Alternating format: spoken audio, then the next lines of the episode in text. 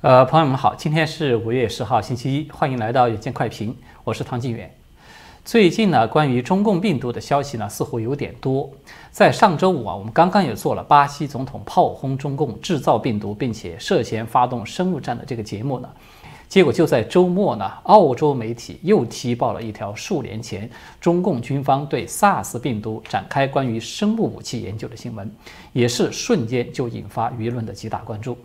那么今天呢，我们就先来聊一聊这条火爆的新闻，看看中共军方他们究竟研究了一些什么东西。然后呢，我们再和大家来讨论一下胡锡进他呢威胁说要轰炸澳洲的这条新闻。这个消息啊，它和政法委那一张中国点火的那个图片可以说有异曲同工之效果。好的，请朋友们点击文字介绍中的链接，到 YouMaker 这个平台来观看我们今天节目的完整的影片。YouTube 这个平台呢，我们会在晚些时候再发布。谢谢大家。